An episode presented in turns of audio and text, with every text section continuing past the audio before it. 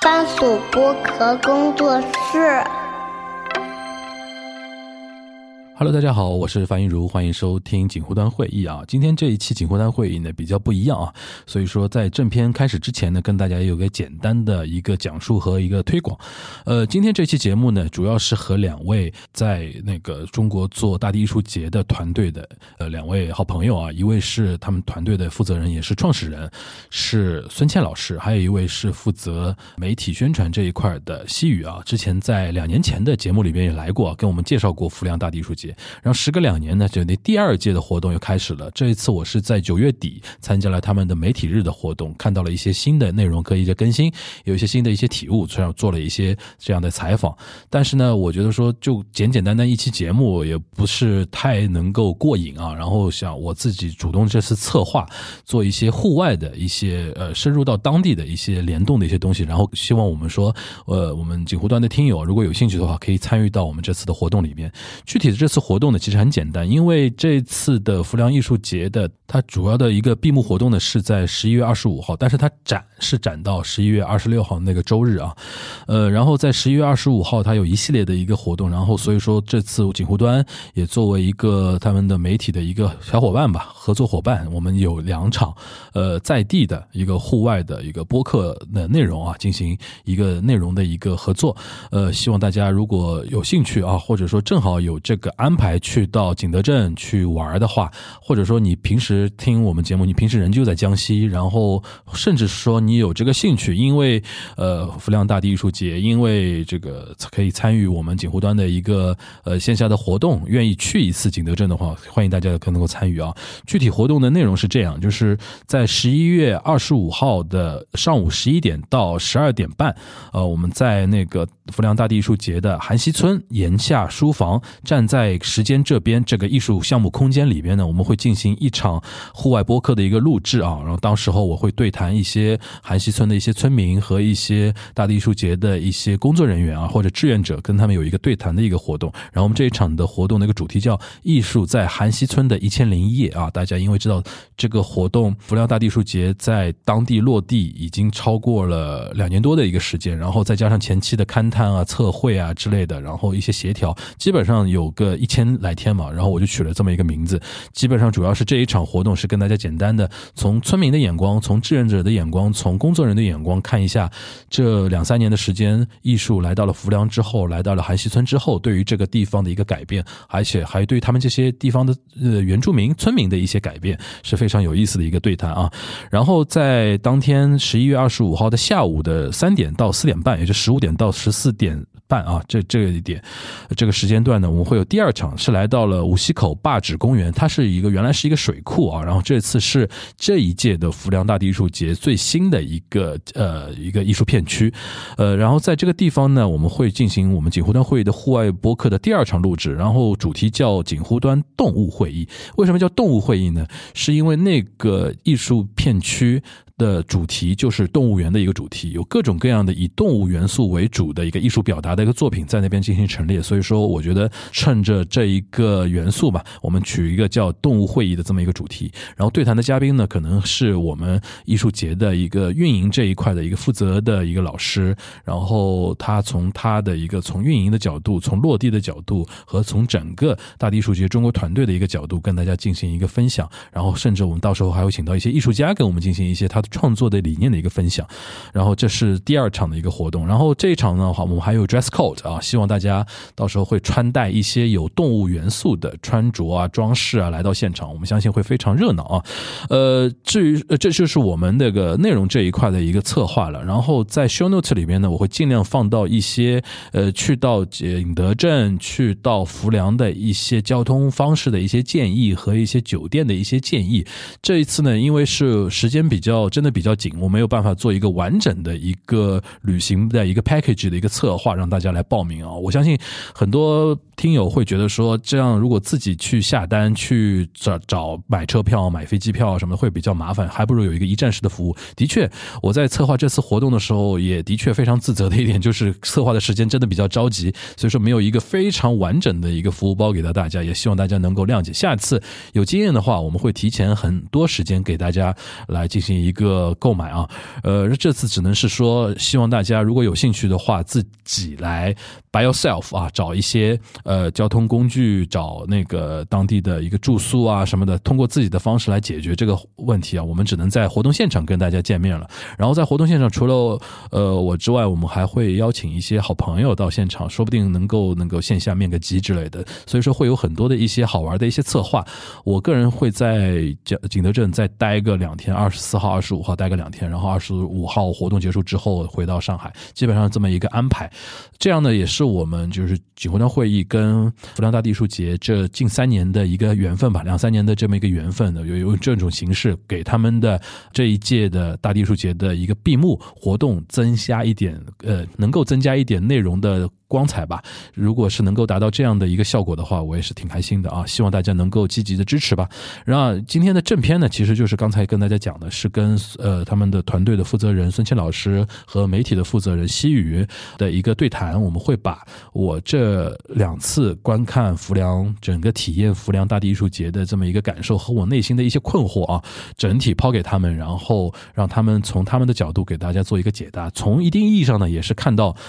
呃，大地艺术节一方面它是一个艺术项目，第二方面其实在我眼中，他们更像一个创业团队。这个创业团队如何克服种种困难，各个领域、各个维度的一些困难和掣肘的一些原因，把这个呃项目吧好好的落地在了中国的一个乡村，然后继续这样的运营下去，然后取得了一些不错的成果。呃，这是我这次采访的一个主要的一个目的，希望大家能够喜欢今天这一期的节目了。那我们浮梁再见了，拜拜。高端，我爱锦护端。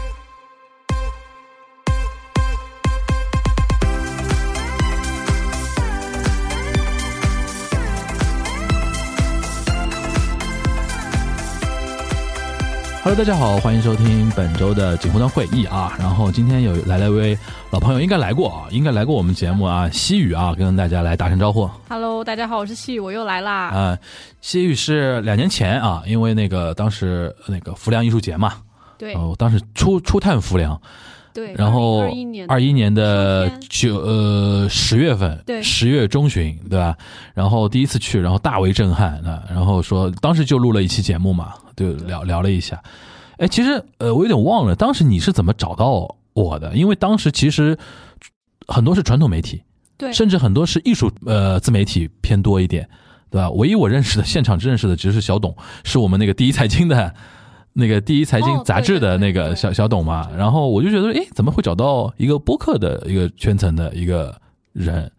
你还记得吧？当时为什么会找到？当时其实是这样，二零二一年是我们艺术在浮梁的第一届嘛，嗯首届。然后我们首届是第一次的正展其实在春天的时候，五月，当时是已经有大批的媒体，其实嗯我是秋天去的，对的。去过了，嗯对。然后呢，秋天是我们的秋季展，然后也是一个月的时间。然后当时我就是在想，我们想扩大一点圈层，嗯然后除了传统媒体呀、这些之外，我们想找一点嗯别的平台的一些、嗯呃声音，然后邀请大家都都来玩一玩，看一看。然后当时其实播客就正正在起来嘛，算是吧。前年二零嗯二一年的时候，对。嗯，然后当时就我自己平时也是一个喜欢听播客的人，然后当然樊老师的节目肯定是 那个时候就是一直在听，然后第一个想，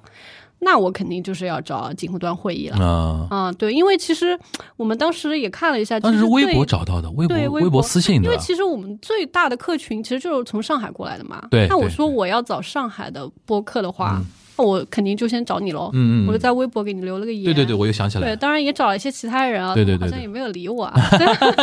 微博私信要看啊，同志们啊，对对对，然后就很快的就反而就回了我，嗯然后就一拍即合，就很因为我看到大地艺术节，我还是很感兴趣的。对这种留日回来的，你看大大地艺术节，诶，还有中国版，我当时真的不知道，嗯。嗯然后就等于是当时两年前的十月，等于是第一次去到那个浮梁韩溪村嘛，应该两年前有听过我的那期节目的人应该有感受。我当时其实感受还挺强烈的，因为那种在地性的一些研究啊，或者说艺术品啊，一些一些艺术表达啊什么的，呃，当时是韩溪村是第一次，然后等于去年去年年底的时候，对。二二年年底的时候，你们是等于是在南海对。搞了一个。对，在广东。在广东佛山南南海大地艺术节，南海区对吧？大地艺术节，艺术在桥山，艺术在桥上哦，那啊，他最呃，乔山就是西乔山哦，它哦是南海区下面的一个镇。哦，那等于南海艺术节还不是你们最正式的名字呃，对，我们的大的 title 叫广东南海大地艺术节，嗯嗯然后前面就像艺术，因为我们艺术在浮梁在的系列，对我们二一年是艺术在浮梁，嗯然后二二年就是艺术在乔山，嗯啊，今年就又是艺术在浮梁，嗯，然后等于我连续两年去嘛，对，南南海那次就是，哎呀，就是先不说内容了，嗯。好折腾，因为那个时候可能大家还有印象，那个时候正好广广州有一波疫情，对，就是在十一月，就十一月就是开幕那个时候，然后呢，呃，因为你们在佛山嘛，在佛山，然后我们，而且当时北京也有一波，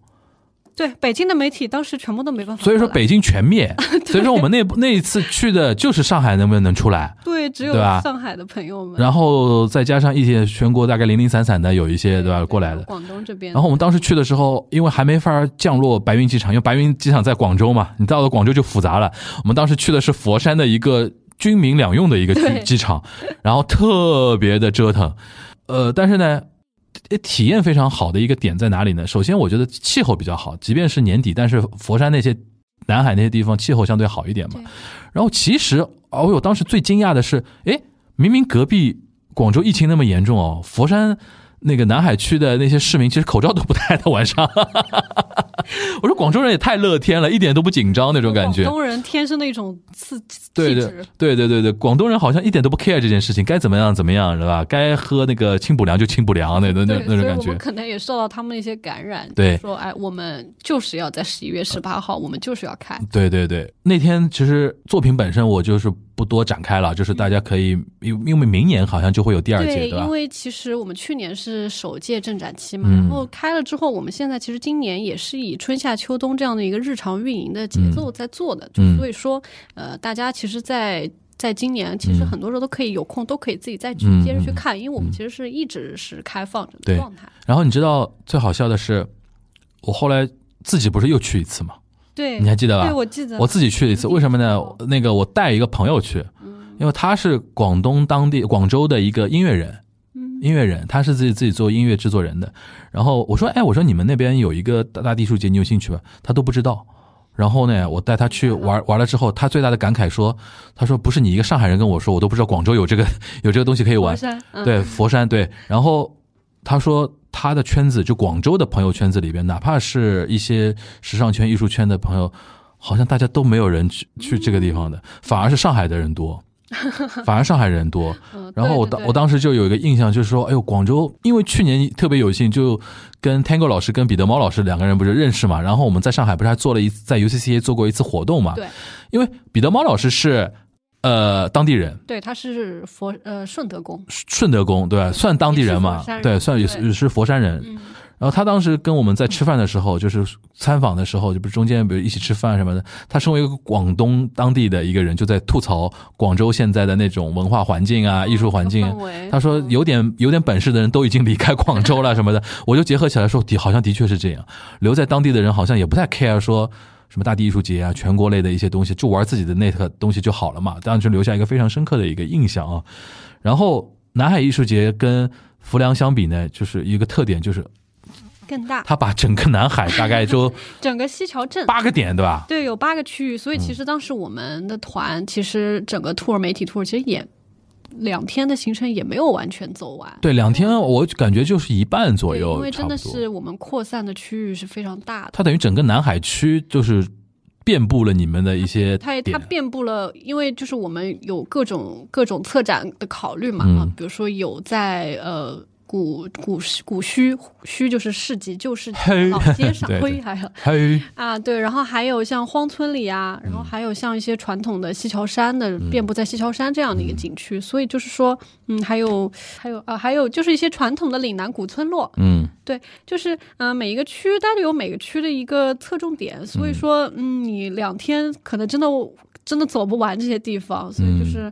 啊、还有比如说平沙岛是在一个江中心的一个沙洲上，那那这个交通方式其实就更复杂一些，还要坐一个轮渡过去。嗯嗯，对，其实这个都是这都是一个特别丰富的一个体验，嗯包括你在寻找它，你在交通上面的你的求索、上下求索这种感觉嗯哈，这就是一个很整体的一个行程。所以可能真的你要把广东南海大学走完，可能真的要三四天的时间。那其实在在这个过程中，你其实就深刻的体体验这个岭南文化、佛山、南海这种广东的这种整一个的风土人情。嗯，对然后连续两年去的感觉就是，浮梁也好，南海也好，哎，因为在不同地方的办，所以说展现出来的那种气质，真的有它微妙的一些区别，对，对吧区别？然后人的区别也非常多。对对对，我经常开玩笑说，因为我觉得浮梁人还是相对更淳朴一点，相对更淳朴一点。然后广东人呢，有钱嘛就是说务有实，不是不是不是，我觉得是应该是这样讲。我觉得广东人也也一是有钱，第二个也毕竟他也开过看过世面的，看过世面，所以说他对于我们这些外来来看艺术的人呢，他没有那种特别的那种呃，就注视感，嗯，他会觉得稀松平，稀松平常。嗯你们玩你们的，我继续烧我的香。我做我的事情，对对，我做我的事情，就是你更有那种沉浸式的那种感觉。对对对然后到到韩熙村、浮梁韩熙村，你会有一种感觉，哦，来客人了。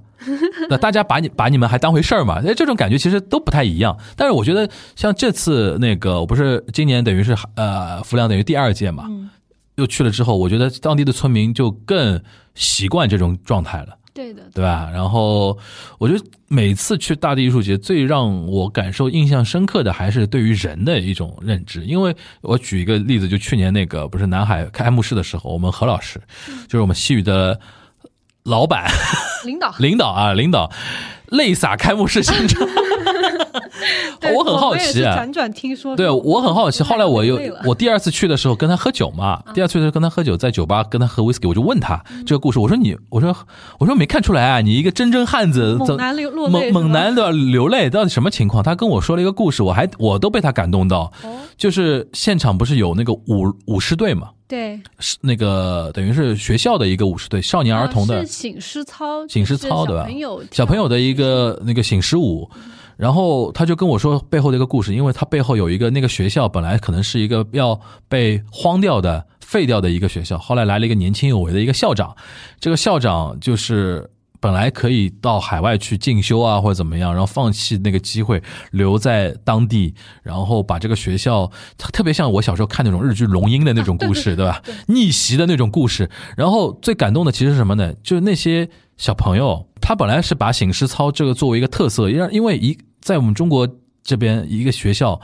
你一旦有一个特色的话，会有很多一些资源的一个进驻，这个学校可能就没有那么容易倒掉，或者说荒掉。他他找到了这个东西，对对对然后把这个东西闯出一条路，然后等于是让这个学校保持，等于有一个特色的一个学校，等于这个学校保住了他。们小朋友的醒狮，对对非常大。然后最关键的是，这些小朋友都是新住民对的后代，对对对然后他们的爸爸妈妈可能来自于全国各地，对，他们在当地的 identity 其实很微妙的，但是通过这种醒狮操，他们找到了自己的呃存在的一个感觉，然后也有一个自我认同的一个意识，然后等于是在这边扎下根来，然后其实倒过来影响自己的家长对这片土地的一个感情，然后。哦，我觉得被他这么一说以后，我们何老师，哎，好纤细的一个人啊！我说，而且被他一说，我觉得这不就是一个像一个雄狮少年一样的一个故事吗其？实他们就是就是南海的雄狮少年，对啊，我当天就说，我说我说我下次找一个编剧过来帮你写一个音乐剧的剧本过来，对吧？那那你你知道现在《雄狮少年》要做音乐剧了，哦，是吗？陈小春都都要参演。陈小春是演谁？演那个咸鱼强吗？对，哎，你反应非常快，就是这种故事，你说。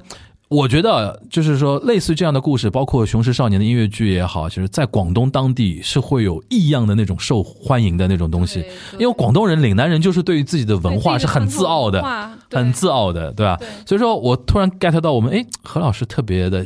细腻啊，就是什么心有猛虎啊，这啊，这这怎么说？怎么说？有对心有猛虎，细嗅细嗅蔷薇嘛，对吧？我就没看出来啊，对吧？但是但是他也提示我一个点，就是我们团队就我们汉和团队对于那个大地艺术节的一个态度，因为我觉得何老师也好，包括西域也好，包括你们，比如在韩溪村的那一些呃工作人员也好，你不在这个在地化特别沉浸下去很长一段时间的话，这种故事你都不知道的，你是挖掘不出来的，而且不会被这个背后的一些价值所感动嘛，对对吧？因为我特别。担心，比如说类似的那种艺术节啊，怎么样？大家都是用一种乡村振兴的那种感觉来做这个事情，但是搞到后面像一种，我我经常说像搞成音乐节那种感觉了，因为就是打一枪就换一炮。现在给给人很很多感觉，就是所谓的一些音乐节，就像你在任何地方办都是一样的，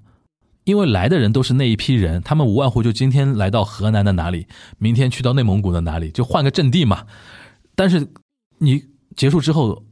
这个 IP 这个内容跟当地本身没有任何的关联性，对吧？而且别的地方可以简单复制，无外乎就是当地政府的一个扶持程度、扶持力度有多大。但是我自己通过两三年，今年已经来到第三年了嘛，对吧？第三次观观察的话，我觉得我们团队还是相对于说，我觉得，我觉得也是，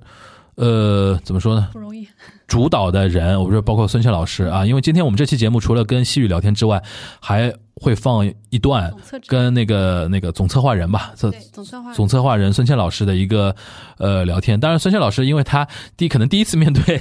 像我们这样的自媒体啊，他可能讲的还是相对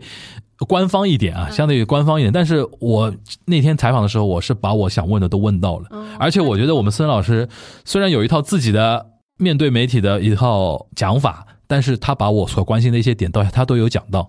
只是只是大家需要仔细听一下，仔细听，仔细听一下他那个一些意思啊。但是我觉得都有讲到啊，所以说我是对我们这个团队还是比较激赏，你也感受得到，每次我都很踊跃的来参参与，对吧？对吧？每次排除不像某些人，对吧？就来玩，的？对，而且你像那个上次我们邀请彼得猫老师跟 Tango 在 UCC 做那个活动，你想。那个时候也是大家全你养我养大家养的那种时候，后后来一旦一再延期，本来想说，本来想说那个在二二年里边办掉的，后来是跑到二三年的年一月份才做掉的嘛，对吧？然后我是特别想说跟大家推荐这么一种生活的形式，而且我我自己看小红书啊什么的，我发觉上海很多年轻人现在在用那种呃怎么说呢？大地艺术节成为自己的一个旅行的一个目的，嗯，去去嘛。然后我那天看，呃，我们这次是等于九月下旬，对，第二次去到浮梁嘛，对吧？然后我看我们那个你你何老师何海洋老师那天发那个朋友圈，开幕结束之后，我们不是这些人不都撤了嘛？他特地回去回到村的路上，发觉已经有游客了。嗯，而且游客就是整个一队都是来自上海的小姑娘们，他自己惊呆了，你知道吧？是吧？他一个北京大老爷们儿，踩着点就等着就来，对，就是特别特别有这种感觉。而且我觉得大地艺术节，尤其浮梁，我觉得通过这两年的时间的一个孵化，其实被大家认知的那个范围其实有在扩大，对吧？嗯。对，其实我们其实一直说自己大地艺术节、大地艺术节嘛，但是大地艺术节这个具体就这背后这真正的这个概念，其实对我们来说，其实就是我们是向大地致敬，就是对这一片土地来呃进行我们的。长期主义的一个实践的一个结果，那就是这就包含了我们所有的团队，所有团队成员都是要在那边啊，长期要跟村民住住在一起，然后去了解那边的风土人情、历史文化这些这些东西，梳理出一一整套的关于这个地域的它的特色魅力的东西，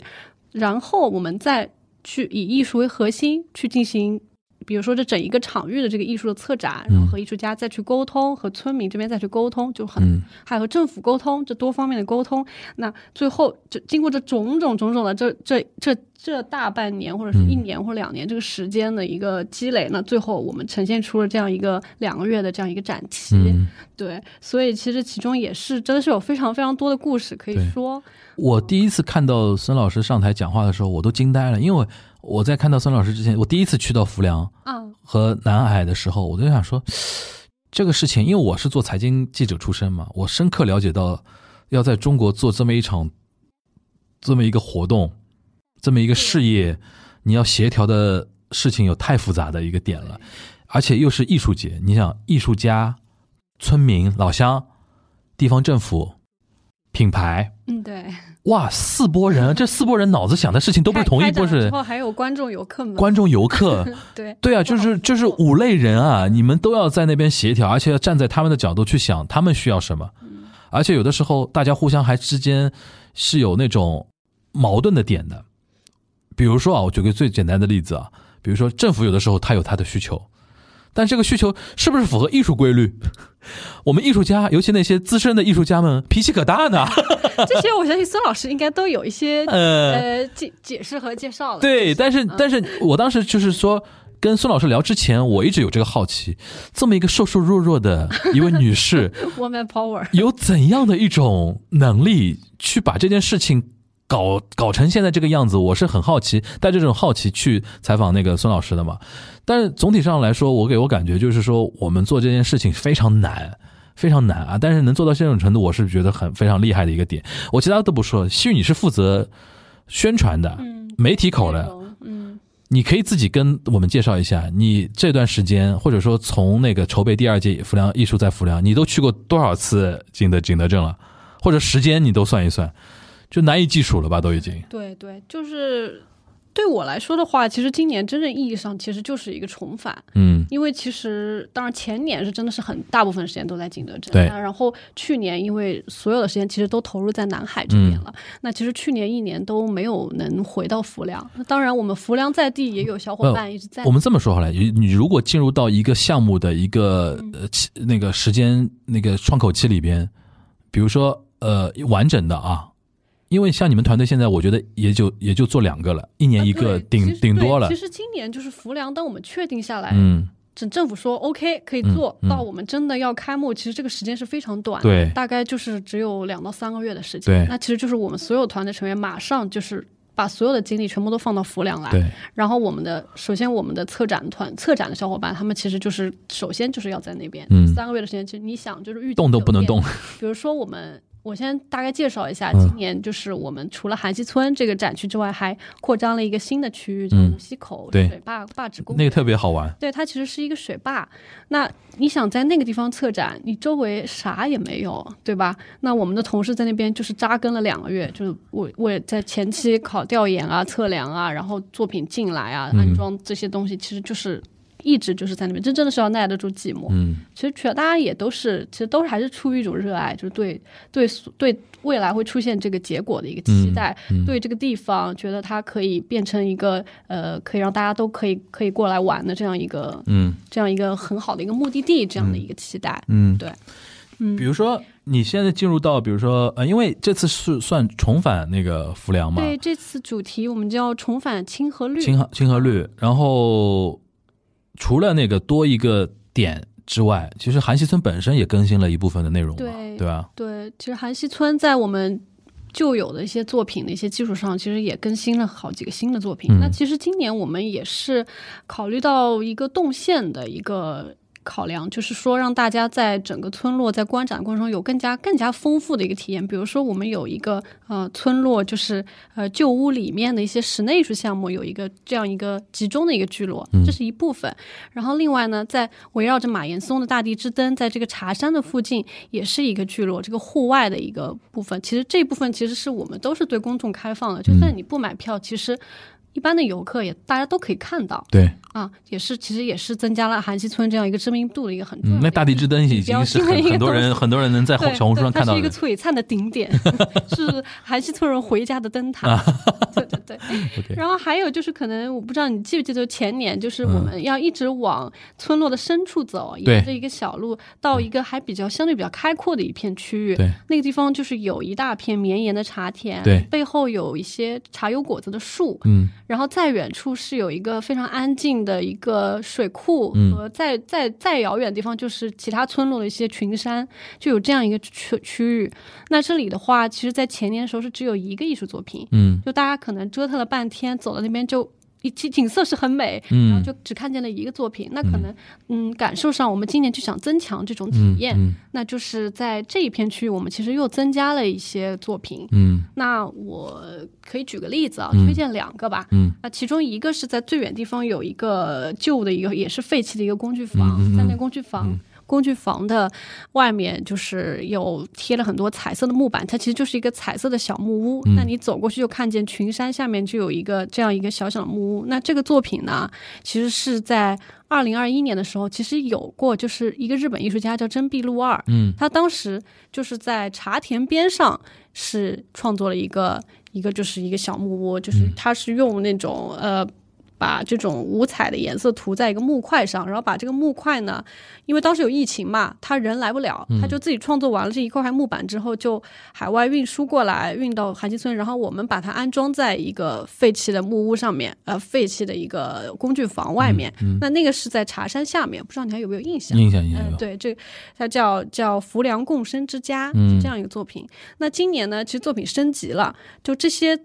这些彩色的木块，我们就会回收过来。然后呢，这个日本艺术家他自己又亲自过来了，然后在地啊，待了一个多礼拜的时间，就是每天住在村子里。嗯然后呢，他就在现场自己画，然后也组织了两场工作坊，和村民啊、志愿者啊，大家一起就是在这个木板上去绘画。他画的这个艺术作品。自己又生长它出来了。其实就又生长出来了，嗯对，就大家，而且同时又大家又一起共创了，他引导、嗯引导大家就是说，嗯、你想象中的天空是什么颜色，那就嗯画在这个木板上。最后就是所有的村民姐姐啊、志愿者啊、什么男女老少，大家画完之后，那就一起在贴到这个新的那一片区域的那个很酷哎。对，然后这次这个作品的名字叫《天空依然相连》，就是说啊，哦，这个名字好会起名字啊！我的妈呀 就是说，虽然那个纷争不断啊，嗯但是我们的头顶就是同一片天空。！OK，这个对，这个艺术家这次亲自也来了嘛，然后哦，在这边也待了很久，感觉他也蛮开心的。嗯就经过这三年，我这个作品又有了一次的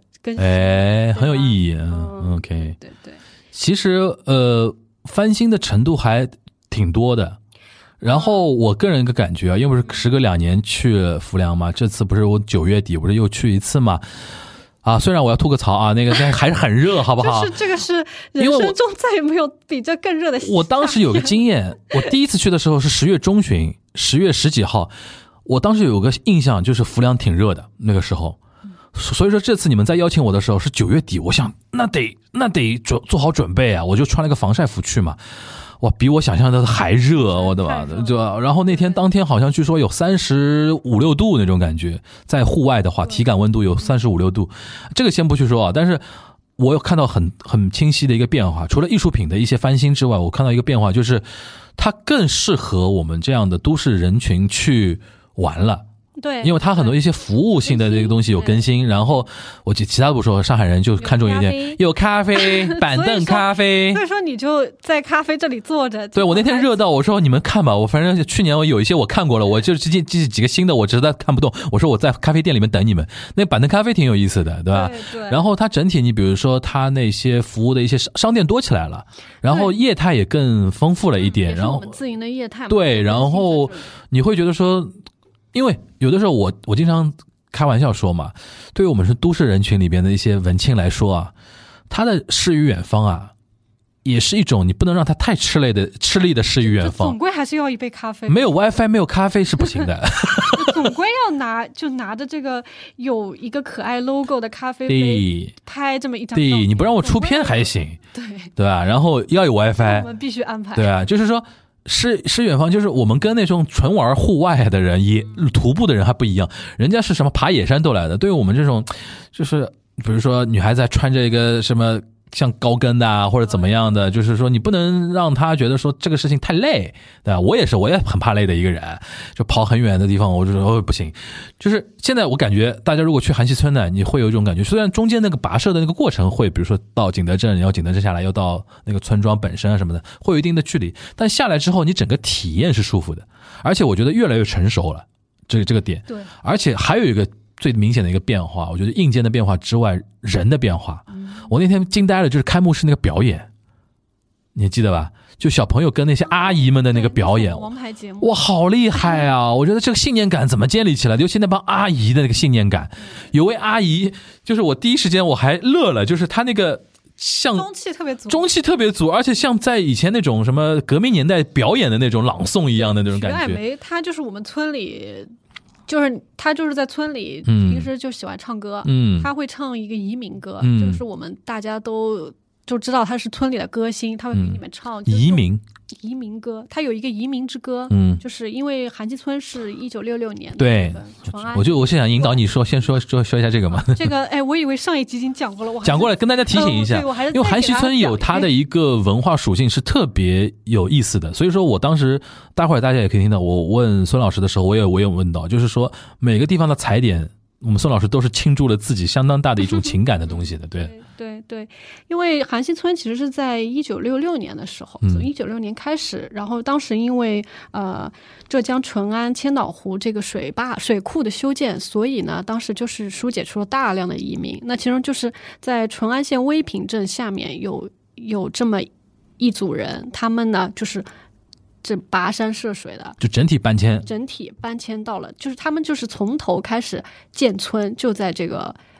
藏万象韩溪村石子园小组，就是在这个地方。那就是当时来的时候，完全是一片荒山，那就是真的是一锄头一锄头。一开始住的是草棚，然后后面慢慢就砖砖房，黄泥房，嗯，黄泥房黄泥，房了之后就有砖房。砖房那，就是一点一点一点的把自己这个家对园给盖给盖起来的，对，所以在这个过程当中，这个故事就很多。而且有那种本地文化跟外来文化的一种融合，对，所以说你想，等于是一堆浙江人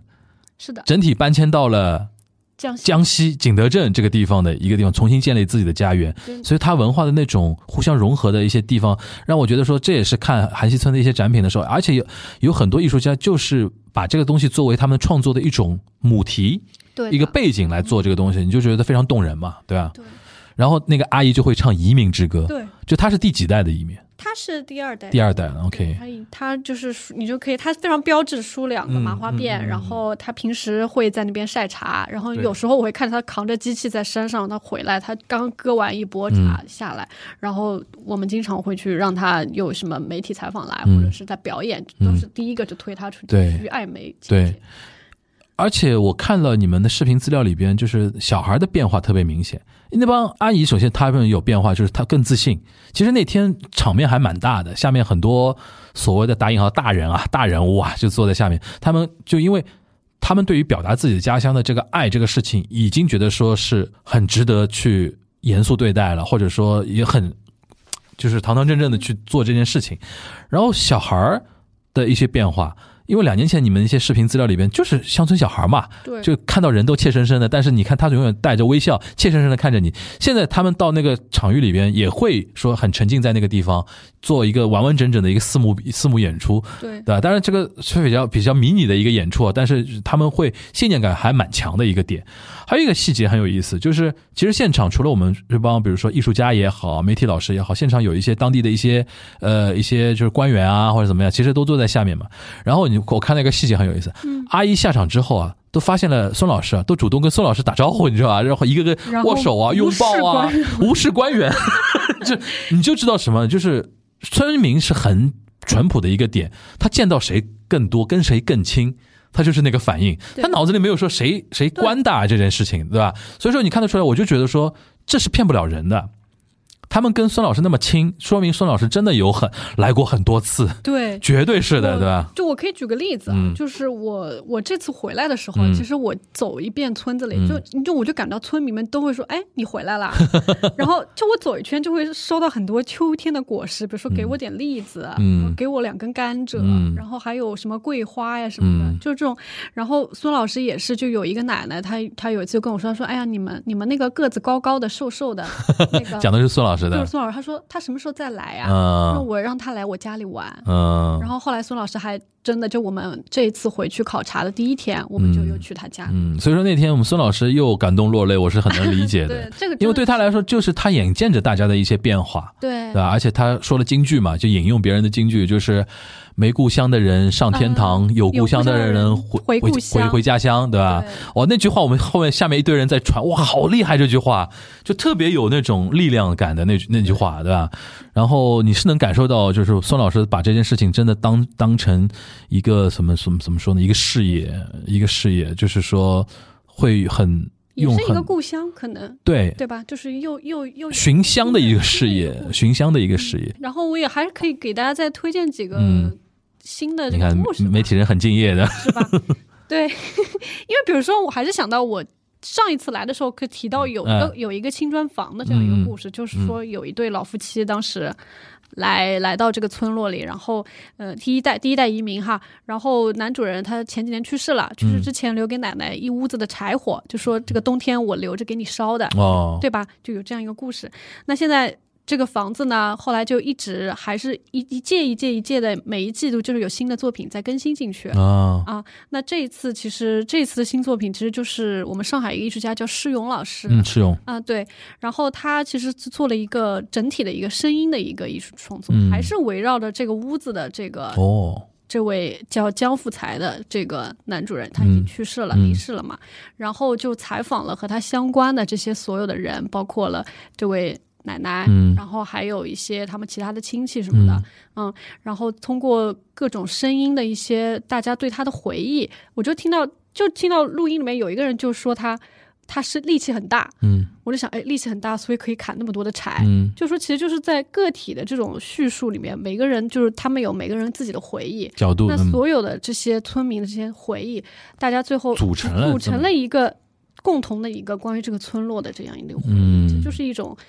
叙述和一种再现的这种感觉。嗯嗯啊，那嗯其实就是说，可能回忆起来很多事情是当时是痛苦的，但最后现在留下来的，以及未来都可能会是比较对，所以说我觉得看大地艺术节，尤其看浮梁大地艺术节这样的一些内容的时候，大家除了看作品本身以外，还是事先要了解一下这个地方的在地性的一些文化和它的一些历史的东西，因为很多艺术家真的会通过这个东西来作为他们创作的一个灵感的一个来源嘛。如果一旦知道之后，你会有一种别样的那种感受。我说一个我最真实的，我到现在还记得那个被涂成粉红色的那种瓮，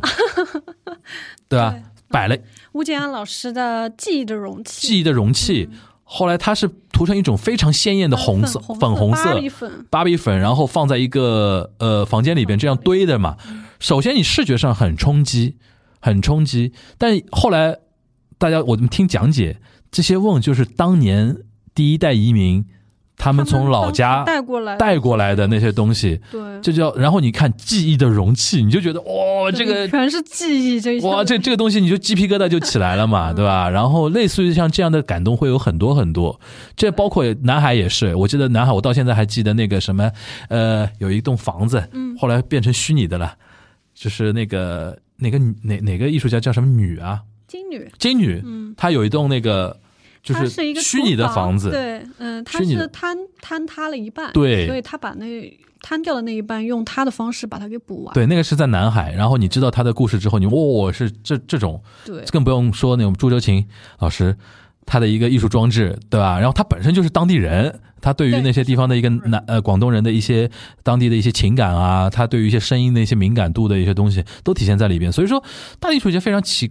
奇特的一个点就是说，真的是文旅相结合。嗯，你到那个只有到那个目的地，对，才有这个感动的点而且在。其实就是说，当你在进入一个一个点的时候，嗯我们都有我们的志愿者会给你以他的方式来嗯进行他的介绍和讲述，这个是其他地方都完全没有的，嗯因为。因为你每一个志愿者他有各自的不同的经历，然后有他不同的性格和方式，但都是我们本地的人。那这种就是你就像开盲盒一样，你到一个地方就哎，这个这个阿姨她结合了官方的这个故事，她同时有自己的一些本地的经验给你。对就其实你走到一个一个月目的的时候，你可能就会得到很多不一样的一个惊喜和对的体验。对的，对。而且我觉得，就像你刚才说的那个，很多人组成，他用声音组成一个人的形象啊什么的。我因为我自己做媒体，特有特别有这种感受。普通人雁过留声这件事情对他来说都是奢侈的。他可能悄悄的来到这世上，然后悄悄的离开了。对如果那个老先生不是你们做这个东西的话，他可能无人知晓。嗯，对吧？Remember me 那种东西，对吧？我通过通过这个东西，就是也给我们很多的一些生命上的一些启发，是的，对吧？通过艺术家的一些呈现，你会感受到一些很不一样的一些力量，对吧？当然，你说这东西有限，但是你能看到他对人的改变。尤其其实，在两年前的浮梁，我都感受到当地的一些志愿者，就是因为很多志愿者都是村民嘛，对，都是他在讲解自己的东西的时候，尤其讲讲解自己村子历史的他很动情，他很自豪，对就是 look at me，就是请你们这些一线城市的 媒体老师、一些文青，他我不知道你们从哪里来，但是我知道你们是城里人，你们平时关注的东西很高大上，但是这一刻，请你 look at me，listen to me，对。吧？我跟你，你请你听听我的故事，这个就好像最后我们当时有一次志愿者，有一次展期结束，嗯。大家志愿者大家聊天，嗯有一个人就说，他说我以前的梦想是说我有一天要走出去看世嗯。界，嗯，那但是我经过这一个月，我发现，哎，好像世界来看我了。就当时我就你又你又你又泪崩了，对吧？泪滑落下来，就是这种感觉。就是说，对哎，就这个话真的是只有他他们才能够说出来，对真的是最真实。这个我是在浮梁感受最深切的一点，因为说老实话，跟广东南海相比，浮梁是在中国这个就是说领域里边更容易被忽视的一个地方，因为它经济不发达。广东都算经济很强势的一个地方，所以说它的平时的我们说流量吧，还算还算高。嗯，景德镇还都已经，景德镇这两年发展非常快，就是文旅非常快起来了。对但是浮梁、韩溪村 你都不知道这个地方。对，对吧？所以说他们更有那种，请你们关注一下我的故事。那我们来自于比如说城市里边的那批人，你为什么我们要去远方？我记得我们那天做活动 UCC 那个活动的时候，我让我我我我我让罗伊尔帮我们起一个名字叫“何苦去远方 看展”这个事情，我觉得就是这这个意思，就是你在那一刻放下很多一些。城市人的那些零零散散的一些武装的东西、铠甲的东西，就回归到本初的那种感动的一些点，就非常好，对吧？所以说，我觉得过多的就我们就不多说了，显 显显得非常硬啊，那种推广那种东西。你先说说我们这次，因为呃，最终是等于是从九月二十七、八二十八号开幕，然后到整整两个月时间，对，对吧整？整两个月。所以说上线的时候大家还有时间，而且可以预告一下，因为现在我还在跟他们那个戏剧团队他们在聊说，哎，我说我下一次，因为上次的确很热嘛，很热嘛，然后下下次是说，哎，是不是找一个别样的一个机会去再去次浮梁，给大家奉献一点内容，比如说我们现在。呃，可能上线的时候我已经跟他商量好了，可能我会加一段口播进去啊，嗯。但我肯定会在开幕前做一点什么，再让闭幕前。啊啊说说说错了，闭幕前再再做再做一点什么东西，然后等于是呃跟大家做一个互动吧。对。希望大家听我们警务端的人，如果因为我上次上次上线的时候聊那个呃呃浮梁的时候，很多江西的听友。景德镇的人说啊，这个这樊叔聊我聊我老家了，或者怎么怎么样什么的被看见那种感觉。如果当时呃，如果到时候这个活动推出来的时候，大家有兴趣的话，就不不管你从哪里出发吧，我们浮梁见。对我们啊，浮梁见，好吧？那那具体的内容可能我要后期补上去啊，再再跟大家先先那个埋一个伏笔啊。然后那个我跟西雨的那个聊，大概差不多到这种到到这到这里，主要是跟大家聊一聊从他的角度啊，从。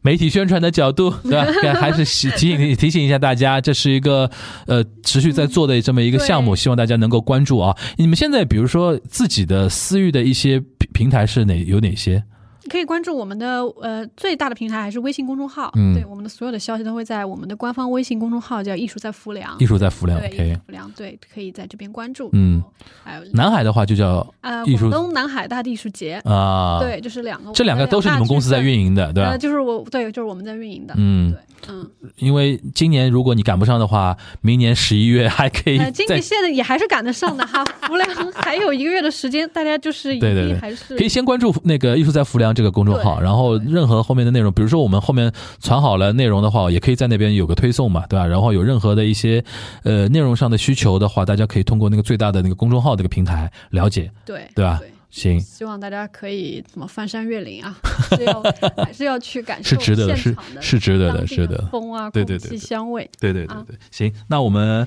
呃跟西雨的聊天就到这边，然后后面那一半呢是我会精简一部分我跟孙老师的一个对谈，他的角度可能更站在一个策划者，对这个事情的发起人艺术策展啊，对。然后他的初心是什么，然后会聊到一些他所面临的挑战，嗯然后他身为一位女士啊，细细高高的瘦弱女士，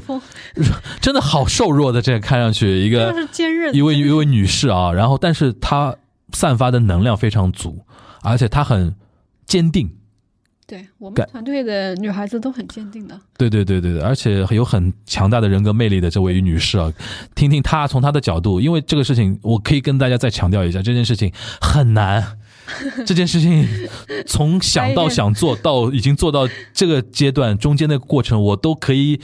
想象说中间要跨越多少道嗯坎儿，对，才能到现在这种程度。但是你看。他可能因为我自己采访完了之后，我感觉他还是比较云淡风轻的在说这一些事情，没有说特别的去强调一些难的一些地方，还是站在说我们真正带来了什么。对对对，这一点我觉得非常不容易啊，也是希望说我们那个以孙老师带领的汉和团队啊，能够继续很好的走下去呗。谢谢对吧？对啊？期待明年我。们一起走下去，每一年一年约一次。哎，好好好好好好好，那我们浮梁见，好不好？好好的。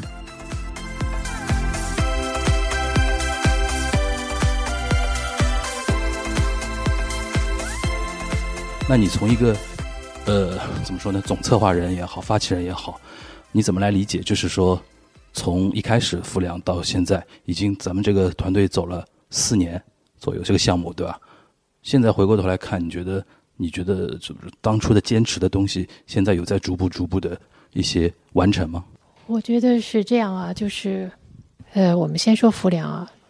就是今天的欢迎会啊，为什么会感动啊？为什么会掉泪？可能因为你看到这些孩子们、这些乡亲们，呃，身上的变化，他们的变化好像是支撑我们，就是像给我们一个回报一样。就是你做艺术节的意义，因为这个过程，呃，其实还是呃有很多的挑战，很多的困难，啊、但是你坚持做下来的意义在哪里？呃，我我觉得从村子里边的变化到这些人，普通的百姓，他们给我们的，就是他们带来的变化，反馈到我们这儿来的时候，你会觉得你所有的辛苦。啊，是值得的。就是人可能都是这样啊，就是你你的付出虽然你不求回报，但是呢，你希望说，呃，他能够去有一些变化，有一些大家的这种互动，或者是我觉得是互相的吧。嗯，我我今天确实就其实是从呃放那个片子开始，从放那个片子开始，我就有点儿。动情，当然这个动情里边其实含了很多，就是我们在工作当中啊，就是大家呃特别辛苦啊，我们团队的小伙伴们，就是像今天你们可能在现场是一天的时间，呃，但是我们的小伙伴们可能大概两三个月啊、就是做艺术节，他都是在这样的一个状态下，甚至有的更长。甚至更长、啊，所以呢，就是你会想到很多，嗯。然后呢，当然最后你落在了为谁而办艺术节，就是为这个地方而办。那这个地方它是怎么反馈出来的？那可能地方的自然啊，地方的我们说的乡土，还有最重要的是人。嗯对，所以有的时候我们就说，哎呀，我们城市啊，怎么怎么优越啊，啊，我们到乡村去，呃，呃，好像，呃，你要高出去，你要比乡村的人高贵，但其实，呃，我们的这个过程当中，你会得到非常你在城市里边体会不到的感感动和一些就是民间智慧，嗯这些都是我们其实做艺术节，你向自然、向呃乡土、向百姓，你学到的嗯啊。所以今天其实一直我就呃，其实是一直是流泪的，呃，就是呃看到这些孩子们，因为呃我们是比较清楚他们的整个的过程。呃，这些孩子们就是在两年前，其实就是我们也希望说艺术节能够就是让本地的孩子能够接触到最好的艺术，嗯，让他们参与。所以呢，两年前呢，这些孩子就是在参加这个演出之前，他们是完全没有接触艺术的，呃，也没有接触过舞蹈。那我们其实是看到了他们的变化，在这个过程当中，对啊，那今天两年以后，啊，这些孩子们，包括村里的那些普通的阿姨，阿姨们，就是你会觉得，就是你感动于他们的真诚、朴实。我想这种特别淳朴的情感，可能我们在乡村比较容易获得。嗯城市大家每天都忙于工作，所以呢，可能在这个方面，呃，你很少能打开你的心扉，很少能去拥抱一些你不熟悉的人和事。嗯。啊，这个就是我确实今天有点儿，因为我我基本上不大会能控制自己的、呃情绪吧，因为我觉得可能你感动了就是感动了，对，呃，要流泪就要流泪，呃，也没必要去隐藏。嗯。啊，所以其实今天也不太好意不大好意思，就是当着这么多人的面儿，就有点儿啊，有点儿这个不不太好啊，但这个没办法，这个可能就是我的，我我我本人就是这样的一个人，嗯啊。嗯，那我们回到就是大地艺术节啊，因为这个是等于是您从日本那边引进的，因为比如说跟北川先生的一个交流，我我想说，就是你当时脑子里在 image 的这种在中国做大地艺术节能遇到的一些，包括感动，包括困难，包括挫折，包括各种东西，跟实际做起来之后会有不一样吗？很大的不一样。嗯如果你不深入到我们现在说我们做艺术节，基本上都是在县域。如果不是因为艺术节，我们没有办法了解城市以外的县域是什么样的一种状态吧。对，我其实呢，就是做这个大地艺术节，呃，其实也是因为我去了约后七友，我我实际上是被约后七友感动的。嗯那被感动了以后，那本身我也是艺术行业的从业者，所以你会觉得在艺术市场以外，你发现了另外一种可能性。这种可能性，它对社会，它有推动的作用，它有很多的意义，它能够去和当地的人产生一些呃共鸣，所以你会在这个时候就发现艺术的它的社会意义，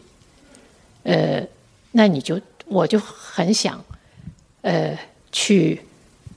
就是呃接近这个艺术节，所以那个时候呢，就跟北川老师认识以后，呃，做大地艺术节在中国其实不是一开始就有的，嗯，呃，但是想把这个模式带到中国是一开始就有的，嗯。就是带到中国和做，其实就是这个过程，对。特别特别不一样。因为带到中国呢，就是我们一开始我们的团队的身份就是这个艺术节的推广在中国，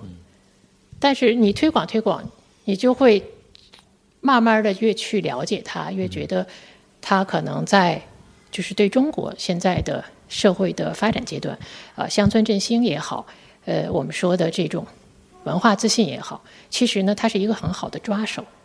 那就会呃，当然也有很多的机遇，嗯啊，就后来就开始做这个事情。那做这个事情呢，和真的是和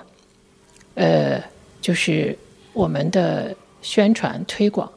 其实呃，是是困难就大得多得多。嗯就是呃，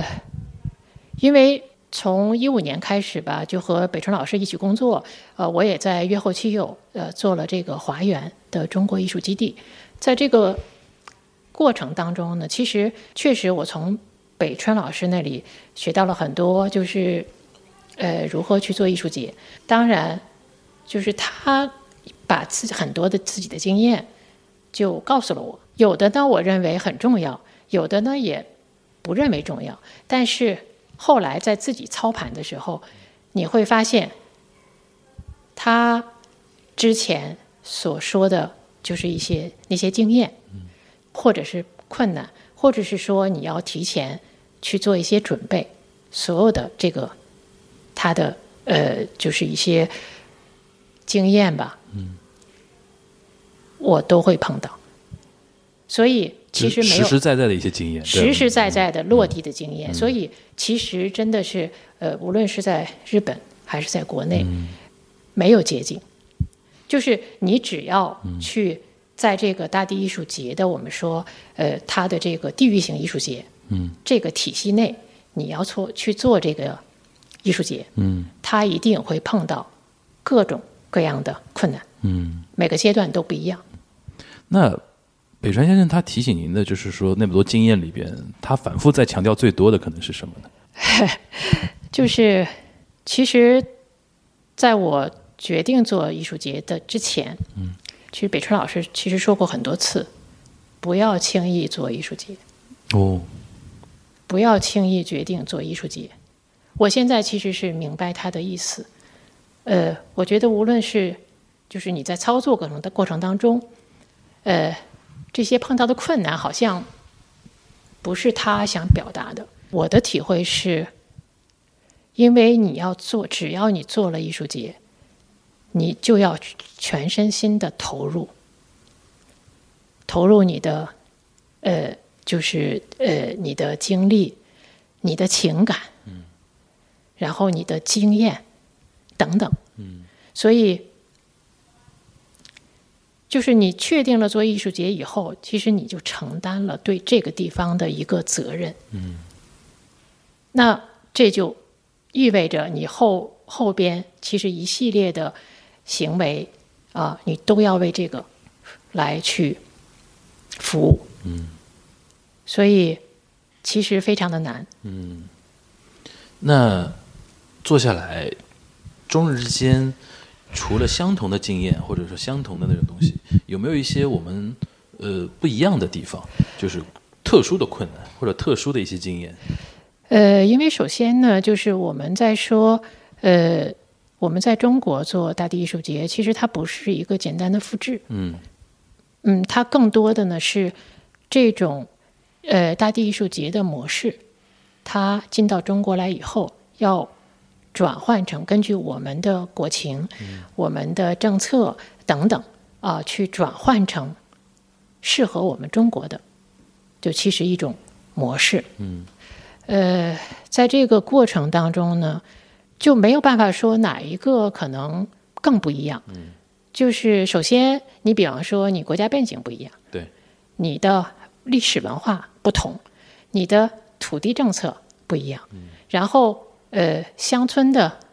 状况对，其实也不一样。所以呢，我们必须要把这些在日本积累的经验，然后转换成适合我们中国的。嗯，呃，因为这个呢，确实不是一个太容易的事儿，因为我们团队，呃，大家都都是城市里长大，城市里工作，啊、因为这个艺术节呢，接触到了乡村，就是我们对乡村的认识，然后包括怎么样在乡村做工作，其实呢，都是一点一点，就是不断的去反思，不断的去学习，不断的去试验，然后呢，不断的去就是总结。其实到现在，我们也不能说我们有多么多么的能够形成你的一套方法，因为我觉得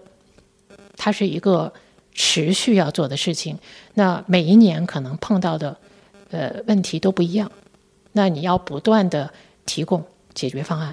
就比方说，呃，像志愿者，嗯，就呃约后期有他实际上是有一个小蛇队的志愿者，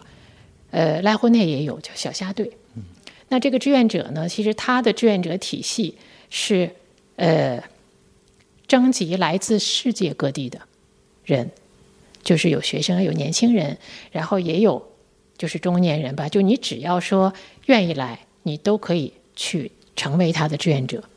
那我们在国内，呃，就是我们也是根据国内的情况，从二一年就是上一届的浮梁的这个艺术节，我们在志愿者的招募上，我们就针对了就是本村人。嗯，那这个反反响其实还挺好的，就是这个实际上是当时是一个尝试。那这个尝试，我们就认为说它非常适合我们中国的呃艺术节。所以呢，我们在南海呃做这个去年做南海大地艺术节的时候，我们就把这个经验用到了用到了南海。啊，那就是南海的呃艺术项目的志愿者也都来自于本地。嗯，所以这个就是完全是呃根据我们的具体情况啊来去做的一个这样的一个机制吧。当然还是要不断完善，而且未来可能也会开放啊，这个都是随着这个项目的推进吧。啊，嗯。可能会不断的去完善。孙老师，您在选择做艺术节的这个选址方面，啊它的一些标准和原则是？因为我两个都去了嘛，浮梁跟南海都去，在我感觉就是我两个不太一样的一个地方。首先文化不一样，一个非常岭南文化非常强烈，然后呃浮梁这个地方的话，它很特殊的点，它又是个移民村，然后又是景德镇这么一个非常有。文化标志性的这么一个地方，下面的一个移民村，然后再加上经济发展程度，那是根本就差很多了，对吧？就是南海那边就是一个广东的一个发达的一个地方，然后这边可能它从经济上来讲的话，相对于沿海地区稍差一点，呃，然后再觉得说，呃，大家可能对于艺术节的一种，呃，怎么说呢？距离感。可能都不太一样，我觉得这个可能跟村民的那种平时接触到的一些东西啊，或者怎么样啊，我觉得都是有点微妙的就不一样啊。在你当时在选择的时候，因为我相信肯定走访了很多遍，走访了很多次，也探寻了很多东西，有没有一些就是说脉络？就是你你是凭感觉，还是说凭一种怎么样的一种，就是遵规遵循导具有标准一二就完成了这几条，我就可以这么做？就是你相信感觉吗？我觉得冥冥之中会有一点吧。对，嗯，就是这个感觉，我觉得它不是凭空而来的，嗯，这个感觉可能是你的以往的人生的积累，嗯，它最后用在这个艺术节的时候，你就是产生的这个感觉，嗯，呃，其实感觉还是挺重要的，对，呃，当然也有一些其他的，就我们说，呃，这个。文化的背背景，呃，文化的挖掘，呃，还有就是这个地方它的历史，嗯。啊，它我们就说如何用我们的艺术的语言去把它的历史文化给它挖掘出来，然后呢，又用艺术来去做现在的表达，呃，这些可能都是就是它可能是一个综合的一个就是好多因素组成的。比如说，我很好奇，比如说浮梁，你一开始是什么样一种感觉，或者说哪里特别让你有那么一种触动，说你想放在这边做这个东西？因为当时呢，就是浮梁，就是呃，因为也是政府的邀请，邀请我们到这里来考察啊，考察。然后最初的时候呢，是呃，希望我们做一个全域的，像雨后奇有那样的广域的艺术节。呃，但是呢，我其实考察了。走走了一些地方，然后就发现，其实浮梁呢，当时它是不适合做全域的，呃，就是这个艺术节的，因为你的投入，呃，那你来的游客其实是需要大家，你要有酒店，你要有这个就相应的这些配套设施。如果你没有配套的话，你做这个艺术节，你其实呢你是没有办法。就是从这个旅游的收入来说，你是没有办法获得的。所以那个时候，我们也给政府提了建议，就是我们就不要做，呃，可能做艺术这个全广域的艺术节是未来的一个计划或者是目标，但是呢，呃，可能还要从这个我们当地的一些实际情况，呃，财政啊，呃，还有就是因为当时也是要，呃，有一个重大的一个。就是有一个活动要放在景德镇浮梁，所以呢，也是为了去呃去和这个活动吧去做这个配套，所以呢，它的时间是有限的，呃，然后当然预算呀等等，那这些呢，就呃我在做了很多的这个乡村的，就是走访和调研以后，那觉得在有限的时间、有限的预算下。呃，做一个适合当时啊适合浮梁的这样的一个艺术项目，所以呢，就选了这个现在的这个韩溪村。嗯，呃，就是因因为韩溪村呢，我其实第一次的时候就去过，因为第一次考察浮梁，跑了十几个村，呃，他给我的印象比较深刻，就是呃，他的整个的村里的环境，呃，非常好，啊，就是它很干净，然后它很有层次，嗯，呃，那个时候还没有接触到老百姓，嗯。啊，呃，还有我们爬到那个茶山的那个观望台，啊，去看整个村落的时候，呃，那个起伏的像波浪一样的茶山，啊，会会让你瞬间就进入到了一个自然里边。呃，我想我的这个体验，可能就是我作为一个普通的，呃，我经常会作为一个普通的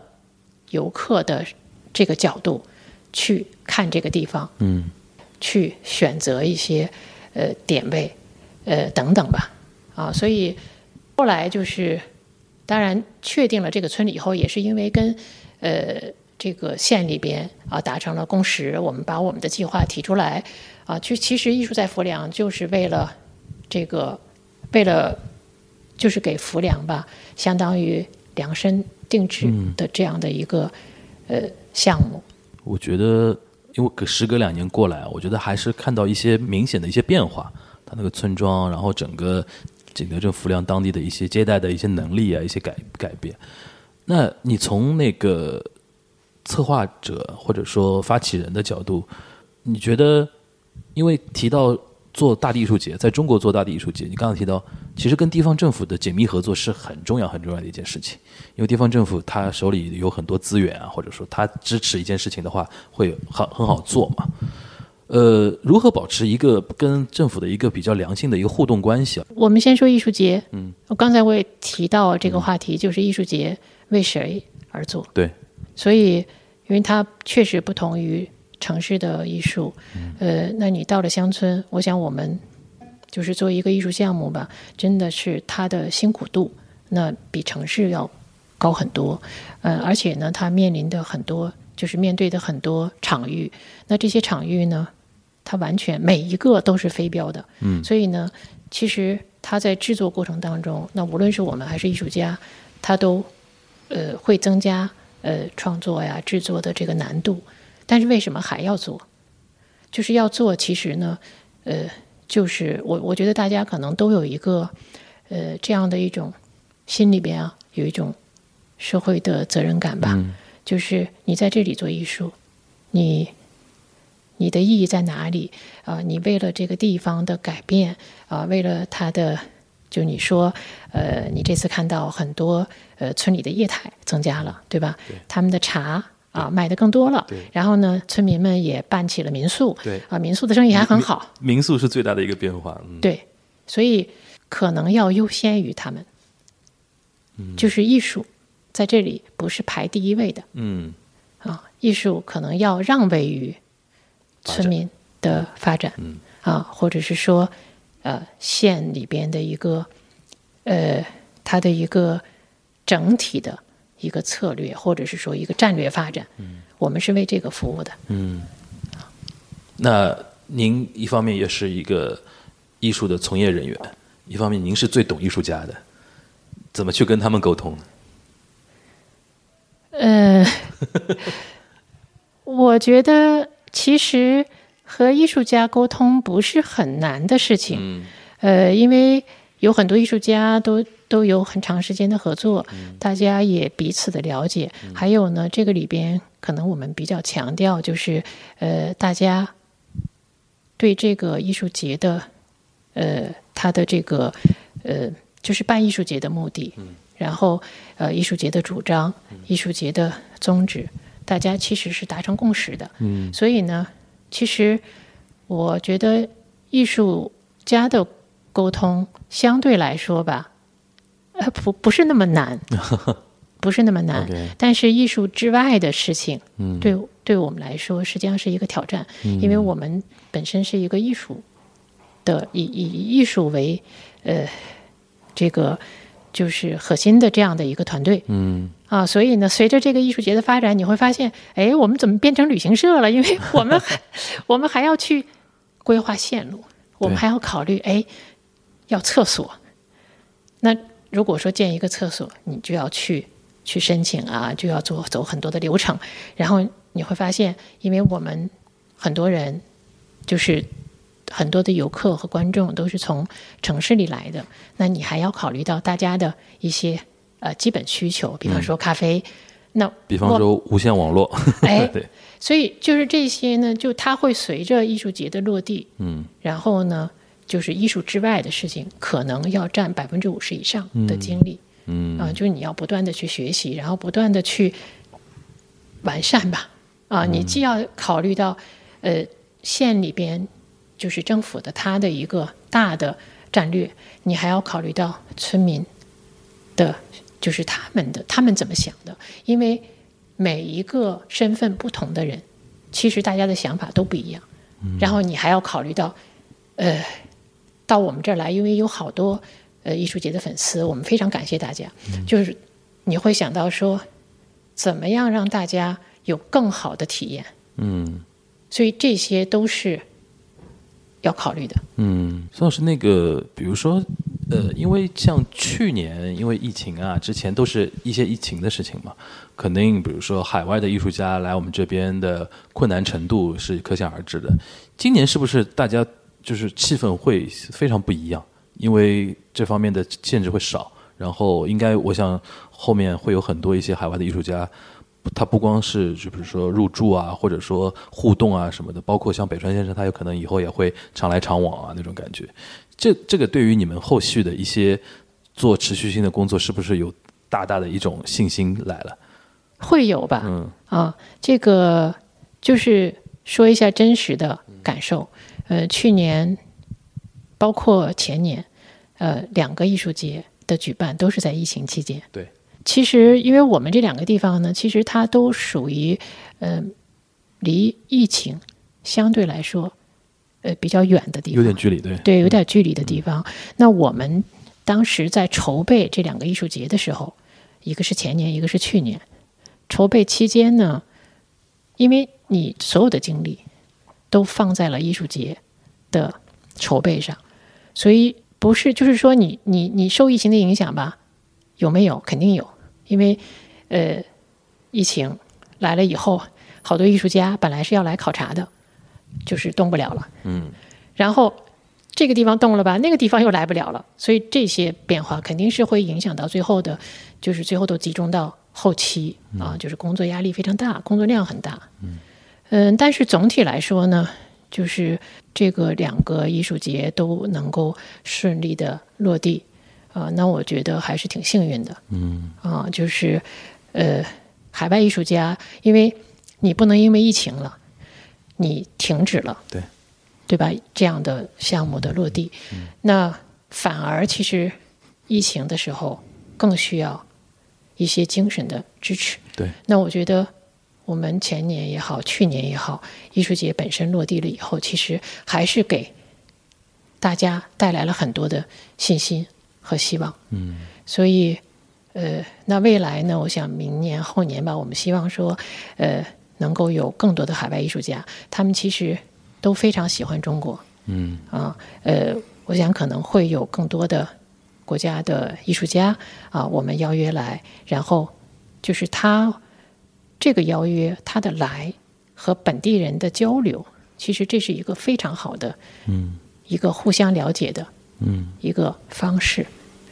啊，就是联合国旅游发展署啊，它曾经呢，就是在二零一七年的时候提出了旅游就是可持续发展。啊，当时越后期有大地艺术节是被呃作为一个就是成功的案例。案例，嗯。哎，那我觉得大家可能就是为什么要提到旅游的持续发展？嗯其实旅游就是你从你的住的地方到我的城市来，我从我住的地方到你的家去，它其实是一种互相了解的这样的一种手段。对因为你互相了解了，我觉得可能就是彼此的误解，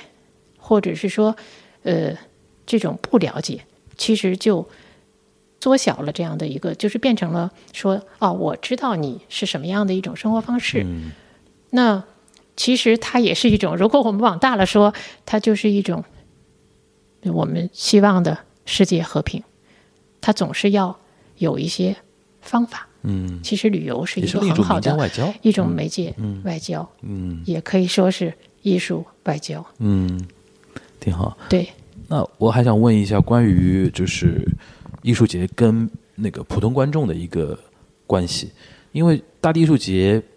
尤其日本那个月后汽油大地艺术节，其实算在国内来讲的话，都算一线城市非常就是文青啊、精英的一些人群知道的一个非常知名的一个 IP 吧，我们把它理解为 IP。然后每年会有之前就疫情前会有每年会有很多的人去所谓的朝圣啊之类的，然后很多人知道我们中国也有自己的中国版的大地艺术节之后，但不可避免的就是人群还是在一个相对小众一点。当那个时候啊，那做了这几年，我相信有很多人，比如说通过各种样的新的一些平台啊、媒体渠道啊，越来越知道我们在做的一些事情。呃，你怎么来规划未来如何就是大地艺术节如何更下沉的那个观众，更下沉的，就是或者说更广泛的一个观众的一个抵达他们，或者说让他大地艺术节在中国有更丰富的一些定义的一些东西，让他们去触达他们，让他们知道咱们这个。可能我个人觉得说乡村振兴是一个非常好的一个抓手，对吧、呃，除了这个之外，您您还想到哪些吗？呃，我给你举个例子，就是与越后期有大地艺术节，它是二零零零年第一届，嗯，它第一届的时候呢是就是去的观众是十六万人，嗯那它每三年一届，它到二零一八年，呃第七届的时候，他是五十三万人，嗯。所以我觉得他可能需要时间啊，然后需要慢慢的传播，因为我们中国这么大嗯。啊，我觉得现在信息呃发达的这样的一个时代，呃，那可能就是你有温度、有感情啊，然后能够触达人心的这样的项目，可能会得到越来越多的人的认同，因为呃，我特别想说的是，就是我们的游客，他不是一个第三者，就是我，我是一个外来人，我到你边，你那边去旅游，就是这个艺术项目吧，其实还有点不太一样，就是你不是外人，其实游客、观众他也是艺术节的参与的一部分。对，比方说你去了乡村，对吧？那你的这个，因为乡村的路都很窄，那你如何要去遵守交通的这样的一个秩序？呃，那村民，因为像我们做项目的这些村，它本身它就不是旅游目的地，所以呢，它的配套啊，它的各个方面都不完善，包括就是我们说的扔垃圾，因为村里边的人就年龄很大了，所以那我也希望说，我们作为一个观众，那你怎么参与呢？你除了看以外，你除了跟老百姓交流以外，你不扔垃圾，其实就是你作为参与者的一个非常大的贡献。嗯啊，所以呢，就是其实观众，就是所有的人和艺术节有关的，他都是参与者，嗯而不是一个说我是呃怎么说，就是我是有一我是一个外来人，我到你这儿来就是来看的。啊、其实不是。对对对，其实不是，就是那你你要去了解每一个艺术项目，然后艺术项目背后的故事。那其实通过这个，我们还是精心设置设计的，就是每一个艺术家他的作品，他的表达，其实他背后他都有很多故事和当地的文化历史，他是希望通过艺术项目传达给大家的。嗯，所以其实不能仅仅去把它变成一个网红打卡点儿。对，对，还是要慢慢的，呃，放就是放慢脚步，嗯，然后去慢慢感受自然。嗯感谢孙老师，那个终于我来了两年浮梁，去了一次南海，终于跟你聊聊上天了。然后我一直很内心很就是很祝福我们这个团队，因为觉得真的很，我接触到比如说像何总啊、像西域啊，他们做事情。